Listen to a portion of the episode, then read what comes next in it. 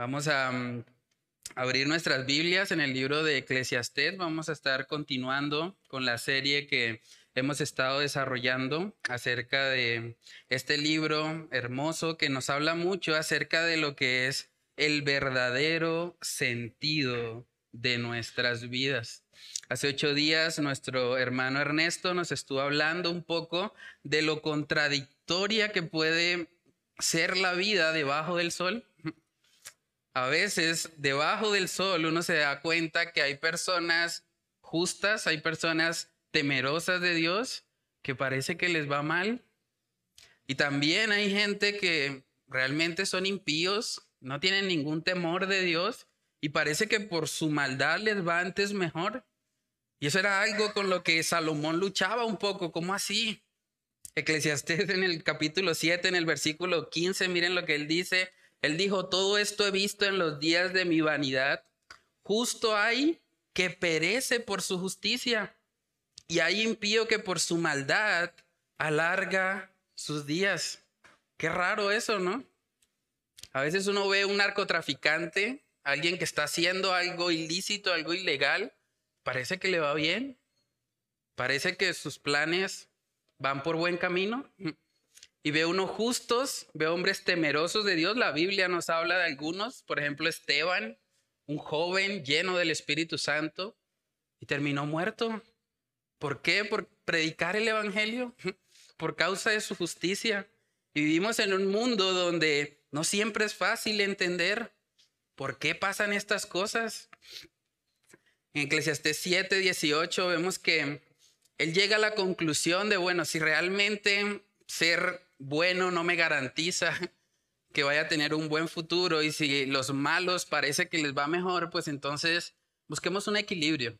Y en Eclesiastés 7, 18 él dice, bueno es que tomes esto y también de aquello no apartes tu mano.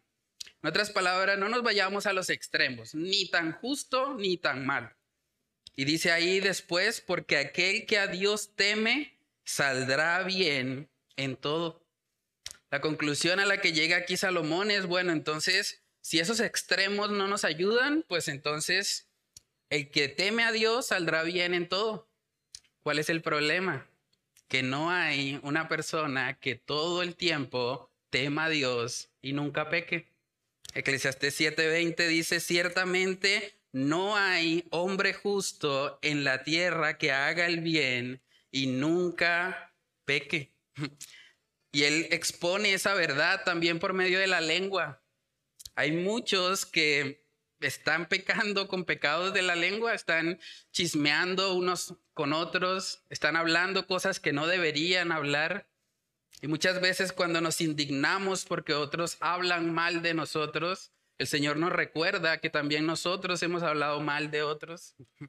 Y es el punto que eh, Salomón está tratando en los versículos 21 y 22. Y después de todos esos intentos fallidos por tratar de encontrar el sentido de la vida debajo del sol, ahora Salomón va a hacer una investigación bastante peculiar.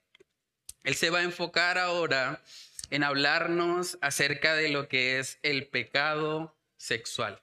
Vamos a estar hablando acerca de la amargura que hay detrás de ese pecado sexual. Eclesiastés 7, versículo 25, miren lo que él dice.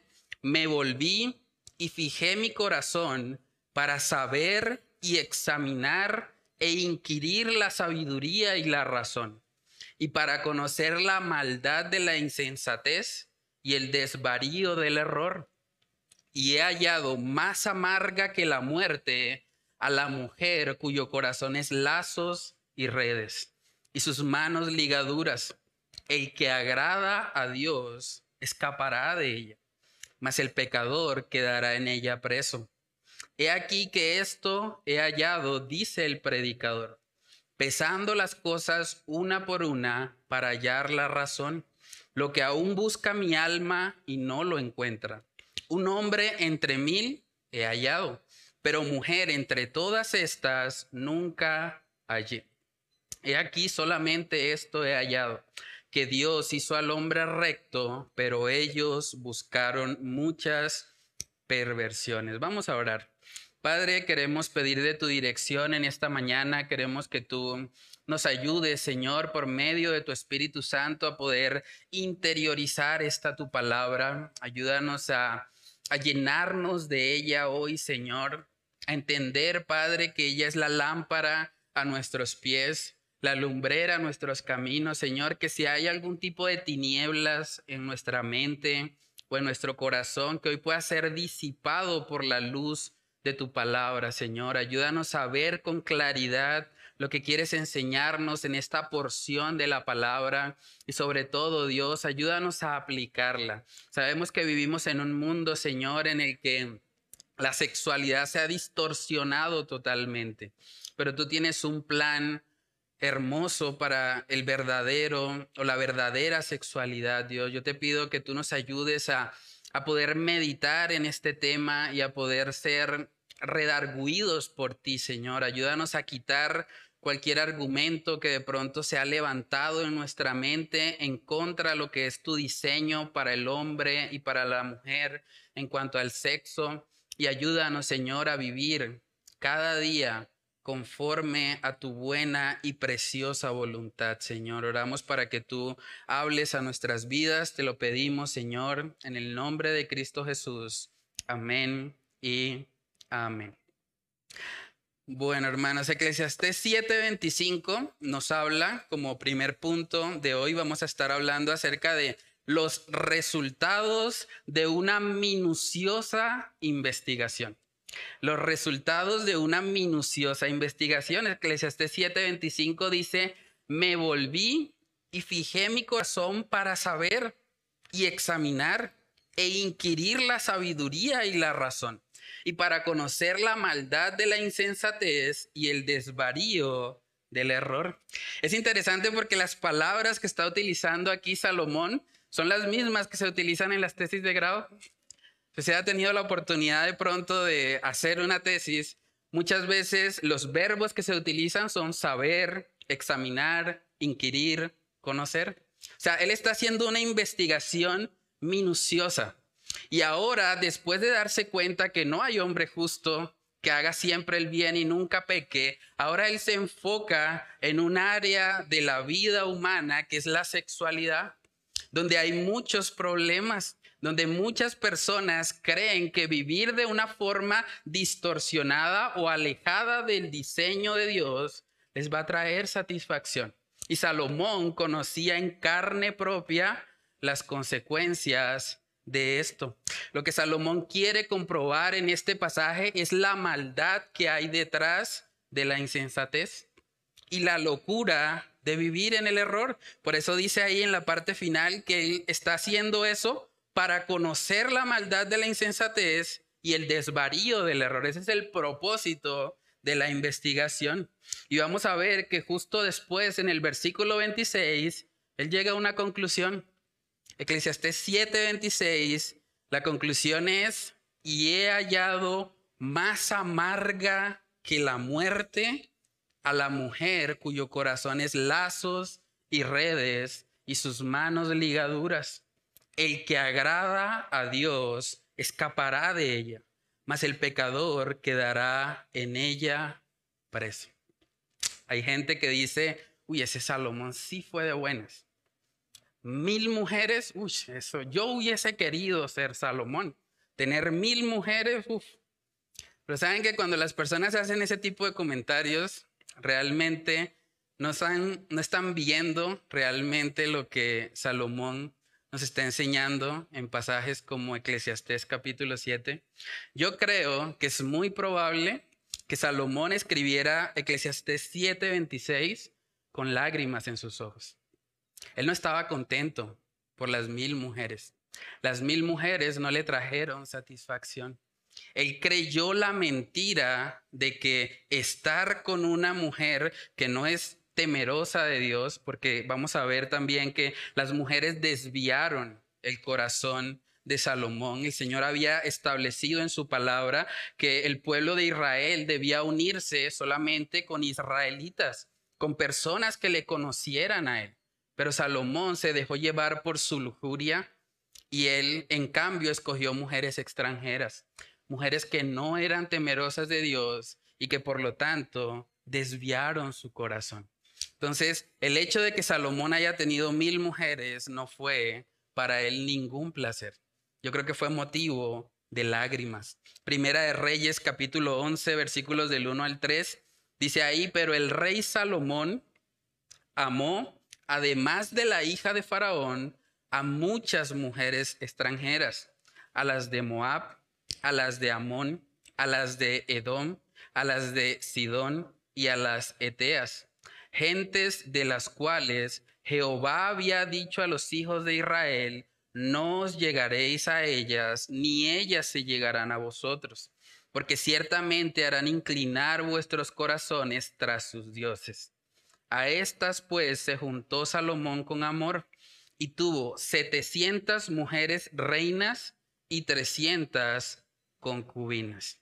Pero ¿qué dice ahí al final? Y sus mujeres desviaron su corazón. El yugo desigual es un peligro para nuestras vidas.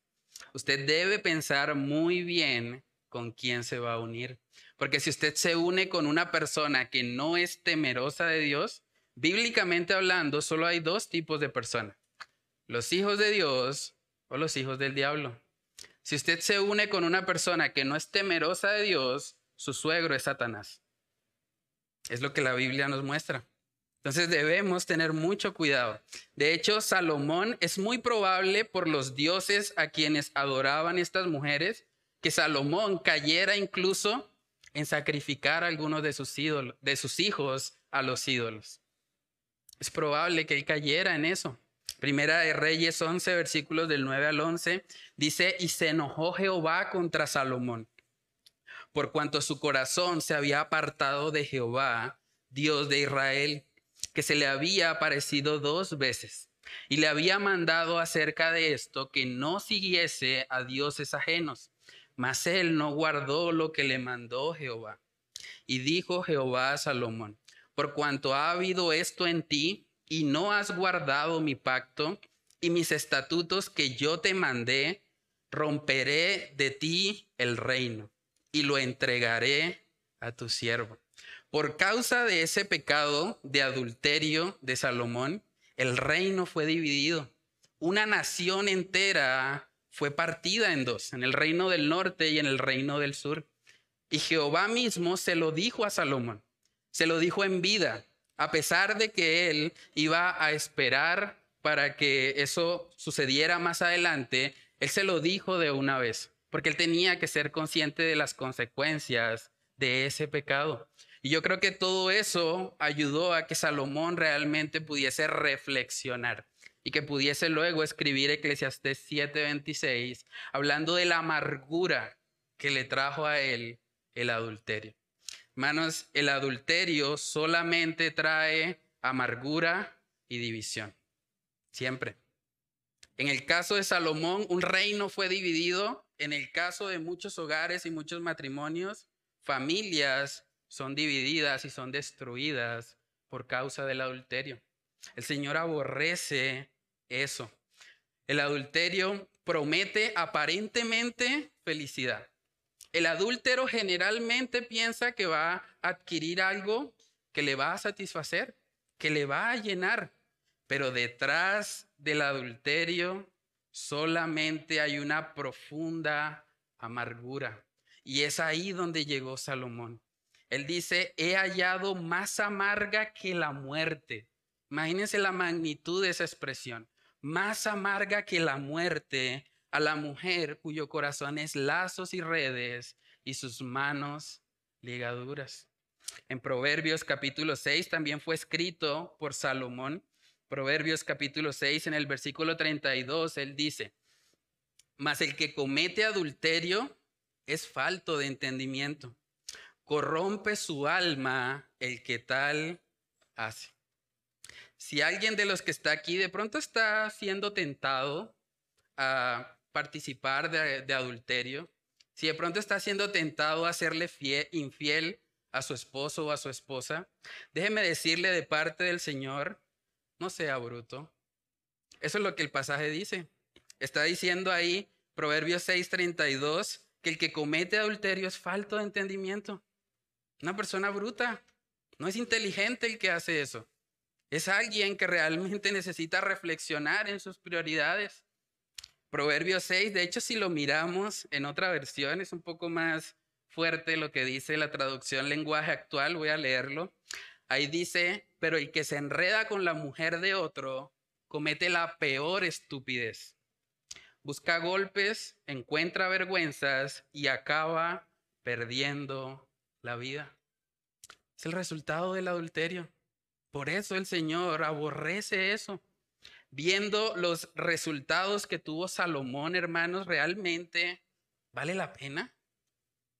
¿Vale la pena ir detrás de un placer pasajero y dañar un hogar, una familia, por un momento de placer? No, no, hermanos, realmente el Señor a través de la vida de Salomón nos está advirtiendo. Alguien decía que el hombre inteligente aprende de sus propios errores, pero el sabio aprende de los errores de los demás. La vida de Salomón nos está gritando algo, nos está diciendo, el adulterio no es la solución. El adulterio va a traer amargura a tu corazón, no lo pienses más, abandónalo. Si estás considerando eso, si lo has pensado alguna vez, saca esa idea de tu mente. Eso no es lo que el Señor quiere para tu vida. Tú debes vivir en santidad para el Señor. Proverbios capítulo 5, en el versículo 3, describe mucho acerca de cómo se ve este engaño del adulterio. Proverbios capítulo 5, en el versículo 3, miren lo que dice. Porque los labios de la mujer extraña destilan miel y su paladar es más blando que el aceite. Ahí está el engaño. Destila miel, paladar blando. Pero ¿qué dice después? Verso 4, más su fin es amargo como el ajenjo, agudo como espada de dos filos. Sus pies descienden a la muerte, sus pasos conducen al Seol. El adulterio inicialmente se presenta como una propuesta atractiva, como algo dulce, como algo que podría darnos algo de satisfacción, pero detrás de eso, hermanos, hay una amargura como el ajenjo. Hay una amargura profunda. Entonces, debemos pedirle al Señor que Él nos guarde de eso. Ahora, cuando nosotros vamos a la palabra de Dios, tenemos también que darnos cuenta que el adulterio no solamente se limita al acto físico. Jesús subió el estándar. Jesús dice en Mateo capítulo 5 que todo aquel que vea a una mujer con lujuria en su corazón es un adúltero. Mateo capítulo 5 versículos del 27 al 30 dice ahí la palabra, oísteis que fue dicho, no cometerás adulterio, pero yo os digo que cualquiera que mira a una mujer para codiciarla, ya adulteró con ella en su corazón. Por tanto, si tu ojo derecho te es ocasión de caer, sácalo y échalo de ti, pues mejor te es que se pierda uno de tus miembros y no que todo tu cuerpo sea echado al infierno. Y si tu mano derecha te es ocasión de caer, córtala y échala de ti pues mejor te es que se pierda uno de tus miembros y no que todo tu cuerpo sea echado al infierno. Jesús está hablando palabras fuertes aquí. Está diciendo, no, el adulterio no solamente es cometer el acto. Cuando usted está atesorando en su corazón a otra persona y está alimentando esa lujuria, también está adulterando. Las palabras son bastante fuertes porque dice, si tu ojo derecho te es ocasión de caer, sácalo es mejor entrar tuerto al cielo que estar todo el tiempo ahí, pues, esclavo de un pecado que nos va a condenar al infierno mismo. Y la figura que está utilizando ahí el Señor es una hipérbole. La hipérbole nos da una exageración para que nosotros podamos ver la magnitud del problema. Y es importante entender que aunque la hipérbole es una exageración, es una exageración cierta. Es mejor entrar tuerto al cielo que ir al infierno. Es una verdad. No estamos tratando de alegorizar el pasaje, es lo que el Señor Jesús dice. Entonces debemos tomar muy en serio este pecado. Hay gente que dice, uy, Salomón es terrible, ¿Cómo va a tener mil mujeres? Uy, qué hombre tan promiscuo. ¿Saben que hoy en día con la pornografía hay muchos que han adulterado más que Salomón? Mucho más que Salomón. Más de mil mujeres han pasado por su mente, por su corazón. De hecho, es muy probable que lo que esté tratando Jesús cuando toca el tema tenga que ver con pornografía y masturbación. Porque Él está hablando si tu ojo te es ocasión de caer. En ese contexto, ellos no tenían la pornografía en videos, como hoy en día se puede conseguir. Pero ellos podían tener pornografía simplemente mirando a otra mujer bañarse. Es lo que David hizo con Betsabé. Él estaba desde un patio observándola y deseándola en su corazón, al punto que ese deseo lo llevó a ser el autor intelectual de un asesinato. Entonces, cuando habla de nuestro ojo derecho y de la mano derecha, son los miembros que se utilizan para ver pornografía y para practicar la masturbación. Es muy probable que lo que Jesús estuviese hablando tenga que ver con eso. Hermanos, y tristemente, el problema de la pornografía es un asunto bastante serio y peligroso, que se ha infiltrado en muchos hogares y tristemente hay que decirlo, en muchas iglesias. La pornografía está destruyendo familias enteras. Voy a compartirles un video que encontré de un ministerio que se llama eh, a solo un clic de distancia. Es un ministerio de Josh McDowell. Y él hizo una investigación muy profunda acerca de este tema de la pornografía y nos va a mostrar algunas de las estadísticas que él pudo encontrar respecto al tema, que no solamente tienen que ver con el mundo secular, tienen que ver con la iglesia, con los llamados cristianos. Vamos a ver el video, lo tenemos ahí, hermano Robert. De los 7 billones de personas en el planeta, 2.2 billones están en línea.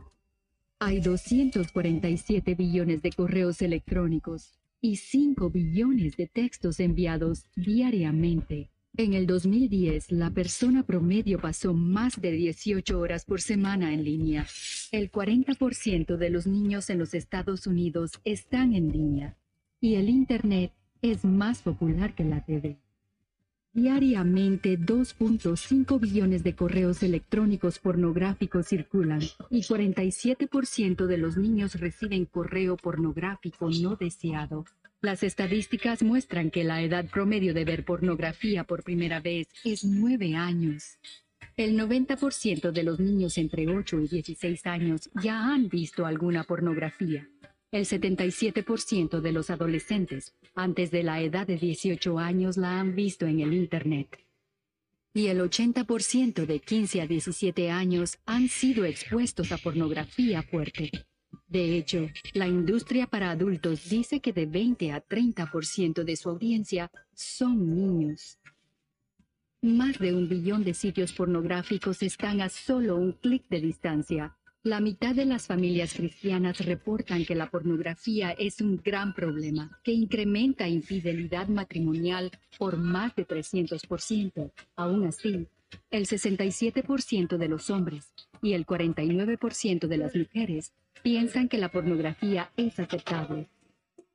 La mitad de todas las personas que tuvieron interacción sexual por Internet perdieron el interés en el sexo matrimonial de acuerdo a la Academia Americana de Abogados, el 68% de todos los divorcios se debieron a que uno de los dos conoció a un nuevo amante en el Internet.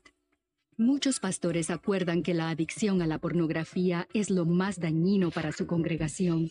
Aún así, en una encuesta conducida en el 2002, el 30% de todos los pastores han visto porno en el Internet en los últimos 30 días, y más de la mitad de ellos lo han hecho en el último año, de acuerdo a una encuesta conducida en agosto del 2000.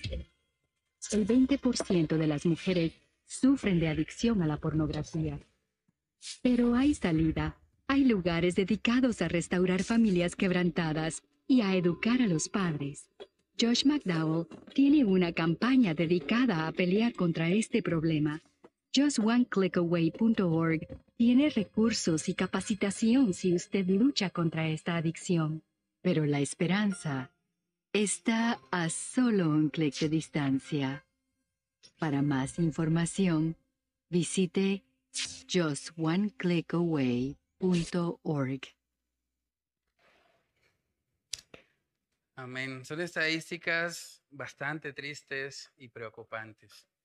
Yo digo eso no desde un pedestal de moralidad, yo lo digo como alguien que salió de ese mundo, como alguien que salió de ese lodo cenagoso y que puedo testificar de que el poder del Espíritu Santo puede darnos libertad.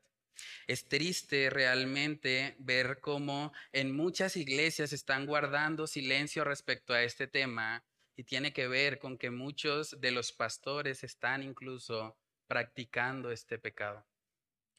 Solo por complementar un poco lo que, lo que decía el video, según las estadísticas, el 99% de los violadores y abusadores de niños reconocen que sufren de adicción a la pornografía. El 99%, casi todos. ¿Saben? El 57% de los violadores reconoce que mientras practicaba la violación estaba intentando recrear una escena pornográfica que había visto antes. Es terrible. La pornografía, hermanos, modifica el cerebro humano. La pornografía hace que una persona, cuando vea a otra, se la imagine completamente desnuda. Afecta el lóbulo frontal del cerebro, genera unos senderos neurológicos que hacen que adicto a la pornografía, cuando vea a otra persona, independientemente de cómo esté vestida, se la imagine desnuda. Es una de las consecuencias de esta adicción. Según cifras del 2018, cuatro años atrás, se estima que hay actualmente más de 2 mil millones de sitios pornográficos en la red. Si alguien reprodujera todo el contenido pornográfico que hay en Internet, o por lo menos que había en el 2018, se tardaría 23 millones de años en verlo todo. Es una locura. ¿Por qué se genera tanto contenido? Porque hay demasiada demanda. La demanda es lo que hace que ellos estén produciendo más y más y más este veneno que está destruyendo familias, está destruyendo vidas. Se estima que cada año se, reproducen en Internet el equivalente a 5.340 años de contenido en la industria pornográfica. La industria pornográfica es la razón principal de la trata de personas en el mundo. Hay personas que están siendo raptadas contra su voluntad para obligarlas o para explotarlas sexualmente con el propósito de alimentar esta industria pornográfica. La razón número uno de la trata de niños en el mundo es la pornografía infantil. Hermanos, estas estadísticas realmente quiebran mi corazón. Es triste pensar cómo todo esto está haciendo tanto daño y que está pasando incluso en las iglesias y que nadie está hablando del tema. Hermanos, si hay alguien que está luchando con ese tema de la pornografía, el Señor aborrece eso, usted debe saberlo. Usted está siendo cómplice y partícipe de la trata de personas. El día del juicio usted tendrá que dar cuenta no solo por su lujuria, tendrá que dar cuenta por haber sido cómplice de la trata de personas a nivel mundial, de que muchos niños estén siendo raptados por causa de este veneno que está matando a nuestra sociedad. Y debemos preguntarnos entonces, ¿qué hacemos nosotros? ¿Cómo la iglesia puede combatir eso? ¿Saben que parte del problema es que no hablamos de sexo? Parte del problema es que en la iglesia como que el sexo es un tema tabú, en la sociedad como que no se toca, cuando la Biblia misma nos enseña el diseño perfecto de Dios para la sexualidad. Tenemos un libro entero de la Biblia que nos habla cómo es la sexualidad en el matrimonio. pero estamos permitiendo que sea el mundo y que sea la pornografía la que esté moldeando nuestra manera de pensar.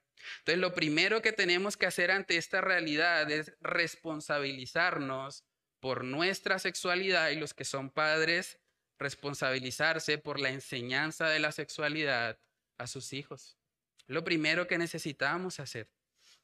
Si nosotros vamos a la palabra de Dios, vamos a encontrar principios que nos ayudan a manejar este tema. Hay principios para los casados, para los solteros, para cada persona, independientemente de la etapa de la vida en la que esté, para que sepa cómo lidiar con su sexualidad.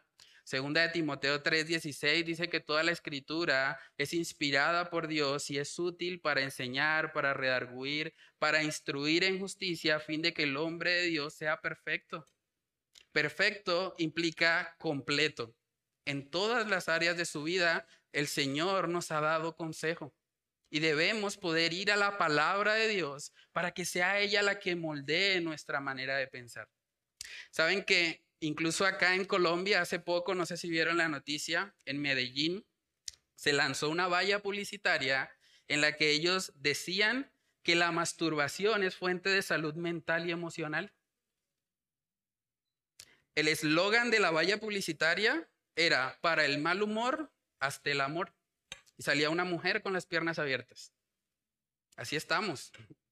En Medellín, una ciudad cercana a Bucaramanga.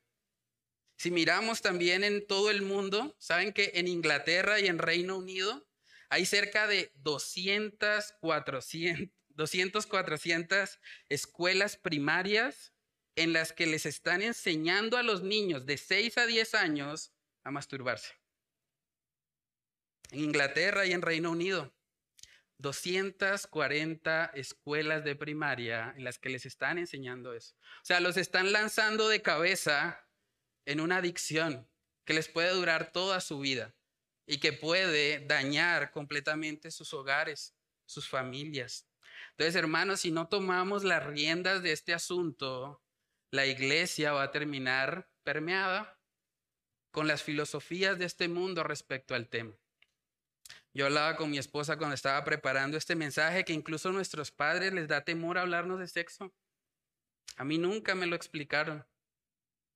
¿De dónde saqué todo eso? Tristemente, de la pornografía, de lo que el mundo enseña. Pero deberíamos nosotros y los que son padres acá, ser nosotros las personas que les enseñemos a nuestros hijos acerca del sexo. No debería haber ningún problema en un hogar cristiano que se hable del pene, que se hable de la vagina, que se hable de los senos, que se hable de cómo se hacen los bebés. Los niños son curiosos y quieren saber esas cosas. Y si ustedes no se lo enseñan, el mundo sí se los va a enseñar. Y se los va a enseñar conforme a sus patrones de conducta que están totalmente alejados de la voluntad de Dios. Yo tuve la oportunidad de trabajar en un colegio aquí mismo en Bucaramanga en el que una niña se estaba masturbando y la recomendación de la psicóloga fue, hay que dejarla porque eso es autoexploración. Ella tiene derecho a conocer su propio cuerpo. Y es lo que el mundo les está diciendo a los niños. Y si nosotros no hablamos del tema, hermanos, se va a convertir en algo muy difícil. La edad promedio en la que están viendo pornografía es nueve años. Nueve años. O sea, hay que hablar antes del tema. Hay que mostrarles que eso no es lo que Dios estipuló en su palabra. Tenemos que ser nosotros los que estemos enseñando a nuestros hijos el diseño perfecto de Dios para la sexualidad, porque la sexualidad es algo que Dios creó y que es bueno y que debemos disfrutar en el contexto de un matrimonio. Entonces, ¿cómo abordar este tema? De pronto las personas que están casadas acá, hay un texto bíblico en Primera de Corintios capítulo 7, versículos del 3 al 5, que da un mandamiento puntual a los casados. Voy a leerlo. Primera de Corintios 7 del 3 al 5 dice, "El marido cumpla con la mujer el deber conyugal." Es curioso esa expresión. Es un deber conyugal. Y asimismo la mujer con el marido. La mujer no tiene potestad sobre su propio cuerpo, sino el marido ni tampoco tiene el marido potestad sobre su propio cuerpo, sino la mujer. No os neguéis el uno al otro, a no ser por algún tiempo de mutuo consentimiento, para ocuparos sosegadamente en la oración y volved a juntaros en uno, para que no os tiente Satanás a causa de vuestra incontinencia. El Señor está mandando aquí a los esposos y a las esposas a que no se nieguen el uno al otro, a que estén dispuestos a cumplir con ese deber conyugal. Y la palabra en el original tiene que ver con una transacción comercial. Es como una deuda que el marido tiene con la esposa y a su vez la esposa con el marido. Y el Señor quiere que dentro del contexto del matrimonio no haya negación, que estén siempre dispuestos a tener relaciones el uno con el otro. Es una forma de guardarse y de protegerse. Muchas veces la pornografía entra en una familia porque precisamente han descuidado este principio porque tal vez no está cumpliendo alguno de los dos con el deber conyugal. Y de pronto, aunque eso no es justificación, es un factor que ha influido para que esa persona esté buscando pornografía. Los solteros también que están acá, bueno, ¿cómo hace un soltero para lidiar con todo esto? Voy a mostrarles Génesis capítulo 39. Vamos a ver un principio para todos los solteros. Yo lo llamo el principio del correcaminos. Génesis capítulo 39, vamos a verlo. Génesis 39, versículo 7, dice lo siguiente. Aconteció después de esto que la mujer de su amo puso sus ojos en José y dijo, duerme conmigo. Y él no quiso. Y dijo a la mujer de su amo, he aquí que mi señor no se preocupa conmigo de lo que hay en casa y ha puesto en mi mano todo lo que tiene. No hay otro mayor que yo en esta casa y ninguna cosa me ha reservado sino a ti, por cuanto tú eres su mujer. Y miren la pregunta de José. Él dijo, ¿cómo pues haría yo este grande mal y pecaría contra Dios? Eso es un gran testimonio. Él estaba solo con esta mujer. Esta era la mujer del hombre más importante del imperio. Muy probablemente una mujer muy bien arreglada, muy hermosa externamente, pero vemos que José era consciente de que Dios estaba presente en todo tiempo. Y es algo que nos ayuda. En la soltería debemos poder recordar que nunca estamos solos. No es que yo me puedo esconder en la habitación y echarle seguro y nadie me va a ver. No, ahí está Dios y Dios te está viendo. Y cada cosa que hagas, Él la va a presenciar. Por lo tanto, cuando somos conscientes de los atributos de nuestro Dios, porque la omnipresencia es uno de sus atributos, eso nos ayuda a guardarnos en santidad para Él. Si seguimos leyendo ahí, dice, hablando ella a José cada día, miren lo que él hacía, y no escuchándola. Sea, esta mujer le hablaba a José y él no la escuchaba, no le prestaba atención. Los solteros muchas veces van a tener a alguien hablándole y van a tener que no escuchar eso, no prestarle atención. Dice, y no escuchándola a él para acostarse al lado de ella, para estar con ella, aconteció que entró él un día en casa para hacer su oficio y no había nadie de los de la casa allí. Y ella lo asió por su ropa diciendo, duerme conmigo. Entonces él dejó su ropa en las manos de ella y huyó y salió. Hermanos, con el pecado sexual no se puede jugar. Hay que correr inmediatamente. ¿Se imaginan lo que hubiese pasado si José hubiese dicho, no, vamos a orar, Señor, esta tentación es muy grande, Dios, no. Cuando usted se siente tentado sexualmente, corra, si quiere, ore corriendo, pero corra, no se quede ahí. O sea, lo que el Señor pide es huir, huir de las pasiones juveniles. Y como no aplicamos muchas veces estos principios, entonces terminamos cayendo. Porque Dios no dice que hay que orar cuando llega la tentación sexual, dice que hay que huir. Hay que irse de ahí, rápido. Y cuando nos vamos de ahí, luego sí podemos orar y buscar al Señor y llenarnos de Él, pero no debemos permanecer en un lugar que nos está causando tentación sexual. Bueno, eso para los solteros. Ahora, los padres también que están aquí.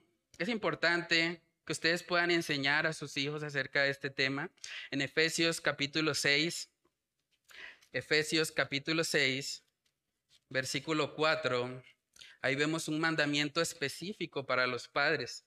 Dice, y vosotros padres, no provoquéis a ir a vuestros hijos, sino criadlos en disciplina y amonestación del Señor.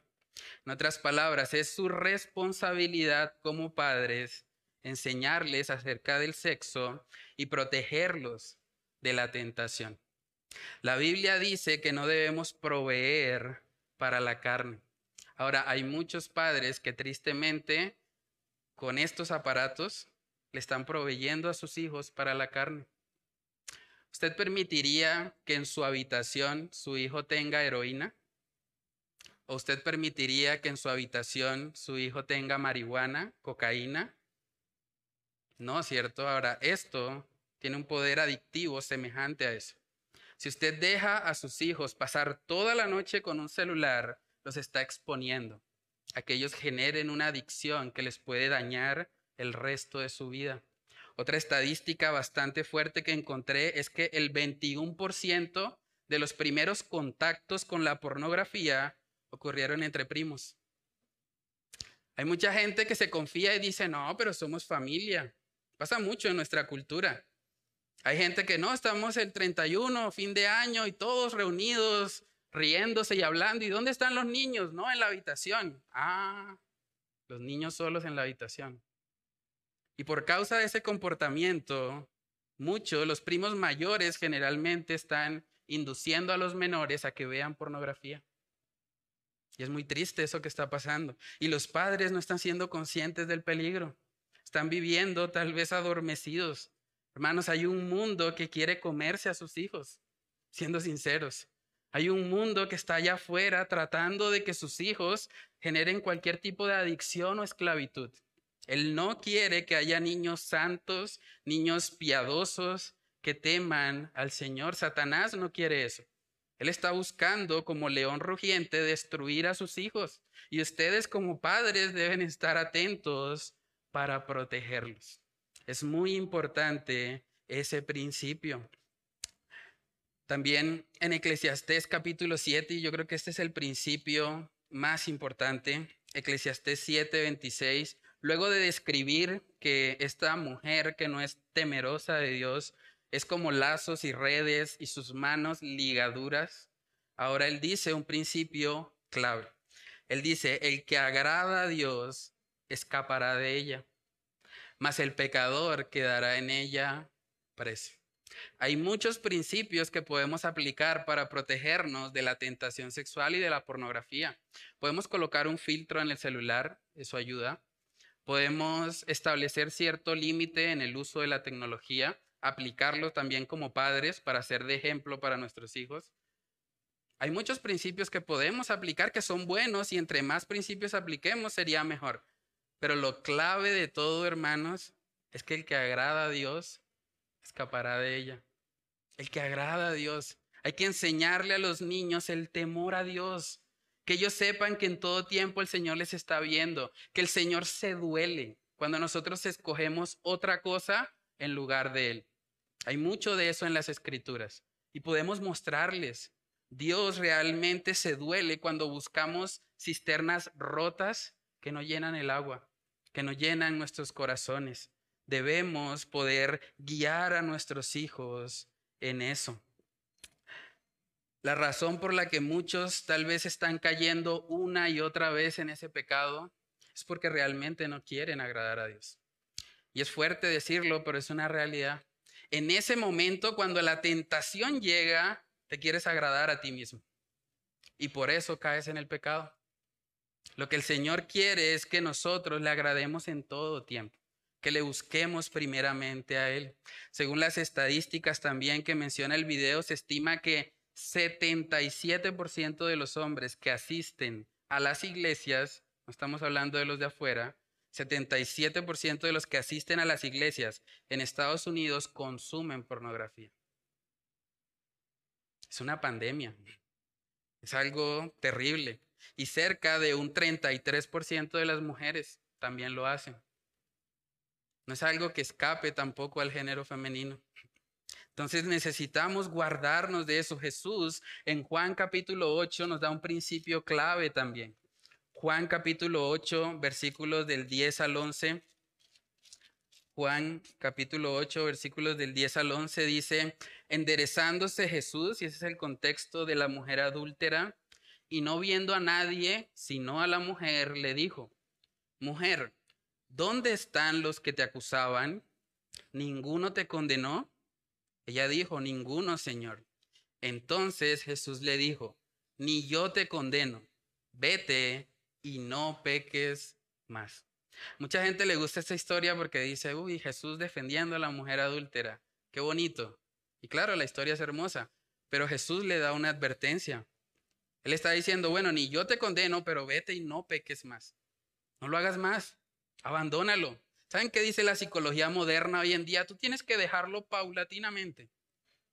Y no, tú vas suavecito. Si antes lo hacías siete veces a la semana, ahora lo haces seis.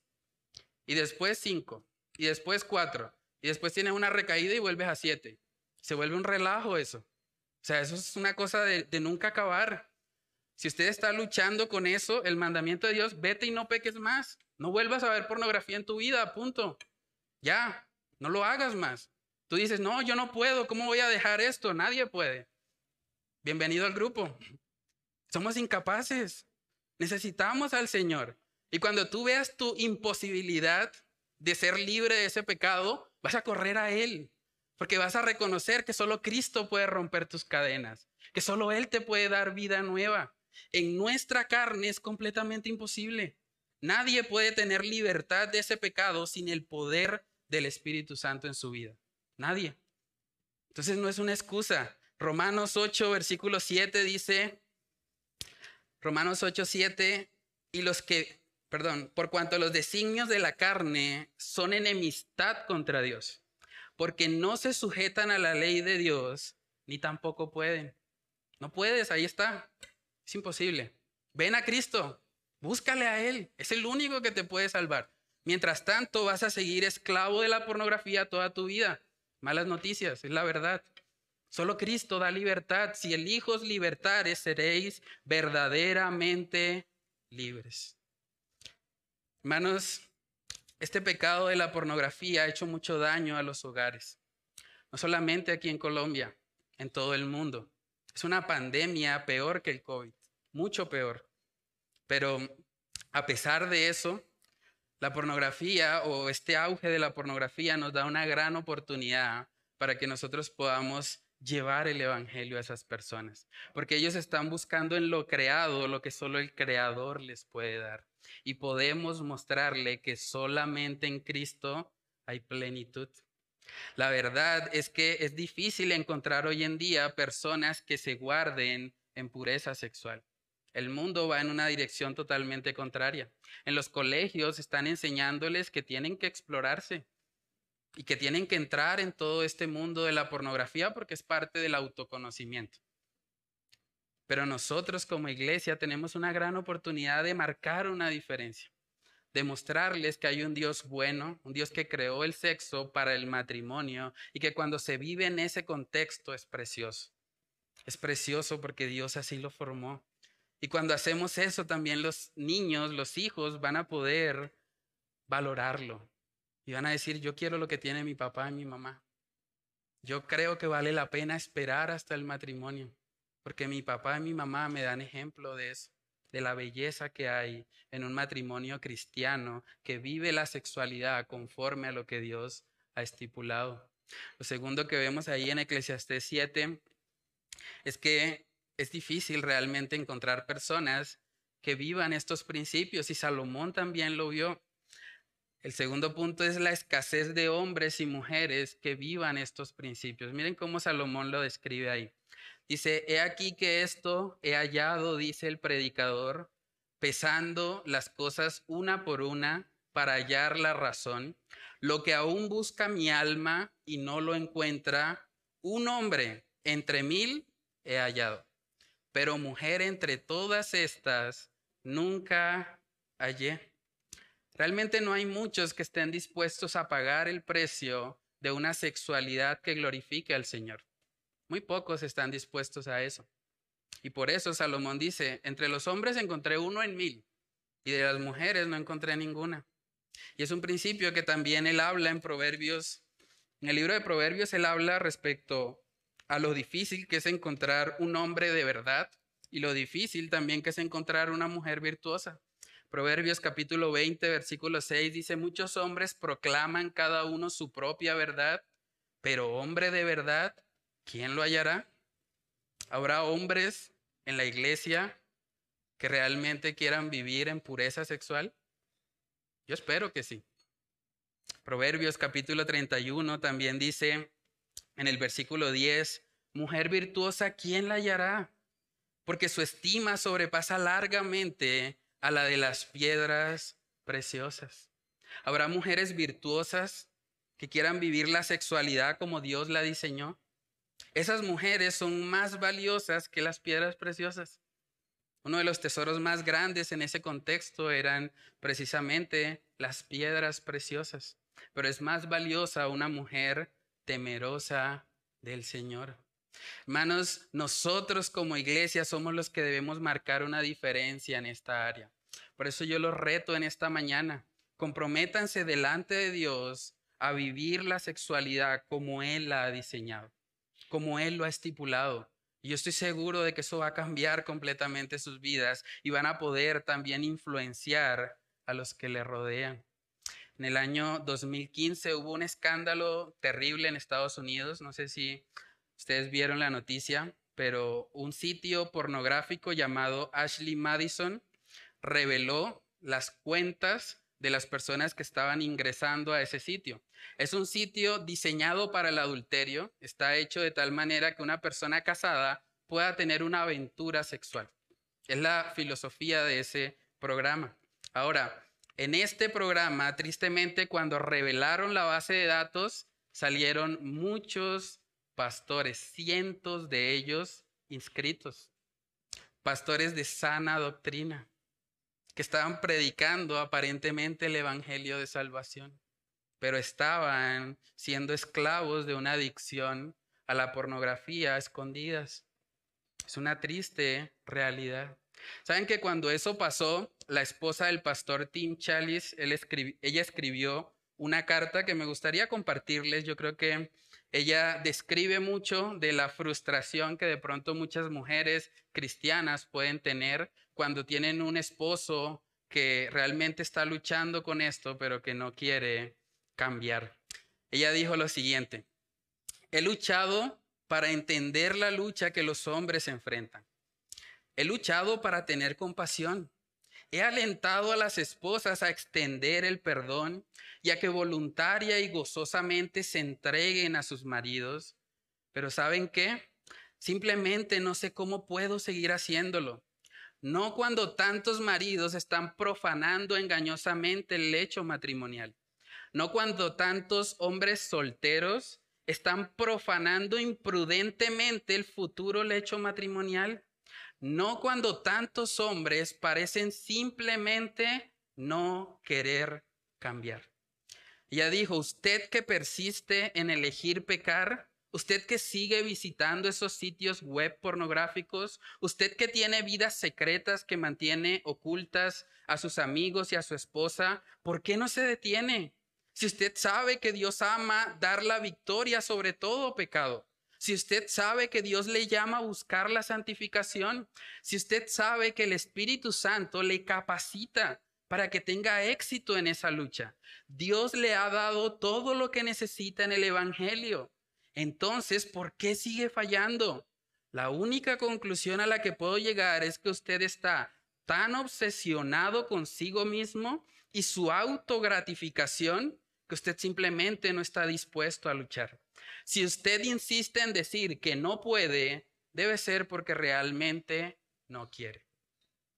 La carta de una esposa de un pastor frustrada de ver que muchos cristianos vuelven y vuelven y vuelven y caen en el lodo cenagoso de la pornografía. Hermanos, es un mal del que debemos guardarnos y es un mal que no podemos sobrellevar solos. Necesitamos ayuda. Y por eso el Señor nos ha colocado en una iglesia, para que usted pueda conseguir personas a quien usted pueda rendir cuentas sobre ese tema. y pueda pedirle a una persona que le pregunte puntualmente, ¿cómo estuvo tu semana respecto a la pornografía? ¿Fuiste libre de ella?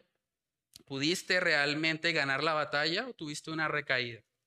Necesitamos personas así en nuestra vida que puedan preguntarnos cómo vamos con esa lucha, porque es la única manera de poder ser libres. Nos necesitamos los unos a los otros. Santiago capítulo 5 en el versículo 16 dice lo siguiente, confesaos vuestras ofensas unos a otros y orad unos por otros para que seáis sanados. Ahí está. La oración eficaz del justo puede mucho. Puede ser que la razón por la que usted no ha tenido libertad de ese pecado es porque no lo ha confesado porque no ha buscado a alguien a quien usted abra su corazón y le diga, realmente tengo esta lucha, ayúdame, ora por mí. Busque a alguien maduro en la fe, alguien a quien usted pueda rendir cuentas sobre este asunto. Pero no podemos permitir que esas estadísticas sigan creciendo respecto a los que dicen ser creyentes. Nosotros tenemos un llamado a apartarnos de toda fornicación, dice la palabra. Ni siquiera debería hablarse entre nosotros que hay fornicación o que alguien está practicando sexo ilícito. En Job capítulo 31, y este es un texto precioso porque nos habla acerca del compromiso que deberíamos todos tener. Job, un hombre piadoso, un hombre temeroso de Dios que vivió muchos años antes de Cristo, él dijo lo siguiente en Job 31.1. Hice pacto con mis ojos. ¿Cómo pues había yo de mirar a una virgen? Porque qué galardón me daría de arriba Dios y qué heredad el omnipotente desde las alturas. Hermanos, ¿cuántos de los que están aquí se comprometen a hacer un pacto con sus ojos? Necesitamos eso. Hay que hacer un pacto con los... No podemos estar consintiendo todo lo que nuestros ojos quieren ver. No. Tenemos que empezar a cortar ciertas cosas. Si hay que quitar las pantallas, quitamos las pantallas. Hay que hacer lo necesario. Jesús dijo, mejor arrancarte un ojo que irte al infierno por causa de ese pecado. No podemos vivir ahí. Un verdadero cristiano no está practicando el pecado. No quiere decir que un creyente no pueda caer en esto. Todos somos eh, falibles, podemos caer, pero no permanecemos ahí. Solamente los cerdos se revuelcan en el lobo, en el lodo. Solamente una persona que no ha nacido de nuevo puede estar continuamente yendo a ese lugar podrido. Eclesiastés capítulo 7 en el versículo 29 nos muestra ahí el Señor que Él no nos creó para la fornicación. Él no nos creó para el adulterio.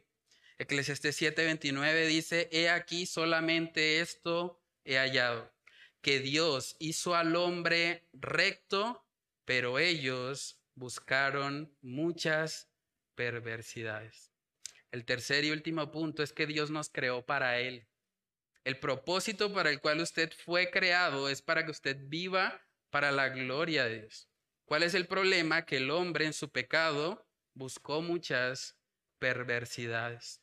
Pero la buena noticia para usted el día de hoy, si usted está luchando con eso, o si de pronto usted tiene algún tipo de antecedente que le hace vulnerable a esto, el mandamiento de Dios en su palabra es que nosotros en Cristo Jesús podemos ser revestidos de un nuevo hombre.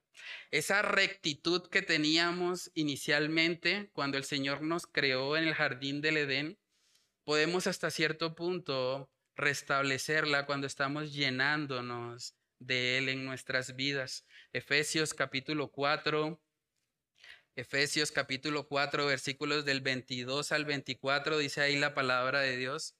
En cuanto a la pasada manera de vivir, o sea, en cuanto a las perversiones que habla Eclesiastés 7, 29, despojados del viejo hombre. Y la idea de esa palabra es quitarlo, como cuando uno se quita un saco de encima. Quíteselo. Despojados del viejo hombre que está viciado conforme a los deseos engañosos. Esa es la naturaleza del viejo. Hay que matar al viejo y renovados en el espíritu de vuestra mente y vestidos del nuevo hombre, creado según Dios en la justicia y santidad de la verdad. Por lo cual, desechando la mentira, hablad verdad cada uno con su prójimo, porque somos miembros los unos de los otros. Hay que quitar ese viejo hombre que está viciado, que está engañado, que está creyendo que detrás del adulterio hay algo dulce para su vida. No, debemos quitar eso y recordar que la historia de Salomón nos está mostrando que detrás solamente hay amargura, dolor y división. Y no es lo que queremos para nuestra vida. Salomón aquí nos está exhortando, no busquemos satisfacción fuera del diseño de Dios para la sexualidad. La única forma de tener una sexualidad plena y gozosa es que usted la haga en términos de lo que el Señor ha estipulado en su palabra. Y debemos poder vivir eso y modelarlo a nuestros hijos para que ellos cuando crezcan también quieran tener lo que papá y mamá tienen en el hogar. Ese es el, el, mensaje que el Señor nos está mostrando aquí hoy, en esta mañana. Debemos escapar, escapar de esos lazos, redes, ligaduras que en este contexto están muy ligados a lo que es la pornografía, a lo que es la fornicación, pero en lugar de eso debemos correr a aquel que nos formó, porque fuimos hechos para Él y solo Él puede darnos plenitud. Vamos a orar.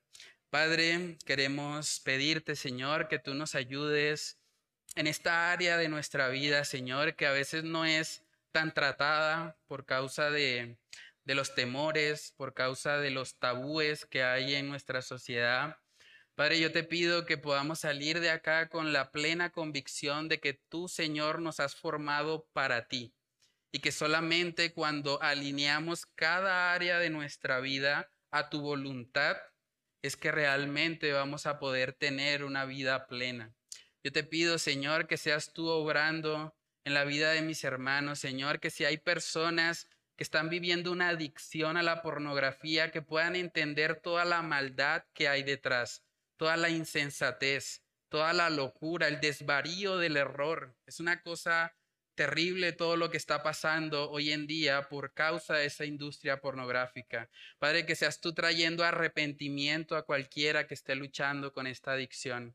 Y sobre todo, Padre, que tu Espíritu Santo sea rompiendo cualquier atadura a esta adicción, Señor. Yo te pido que seas tú santificando tu iglesia, que seas tú permitiendo, Señor, que podamos vivir una sexualidad para gloria y honra de tu nombre, que podamos mostrar al mundo que tú has creado el sexo y lo has creado para bien, que no debemos tener ningún tipo de temor, ni de tabú, ni de vergüenza en hablar de este tema, porque tú, Señor, lo hablas en tu palabra y tú eres quien nos ha formado y quien nos guía en cada área de nuestra vida.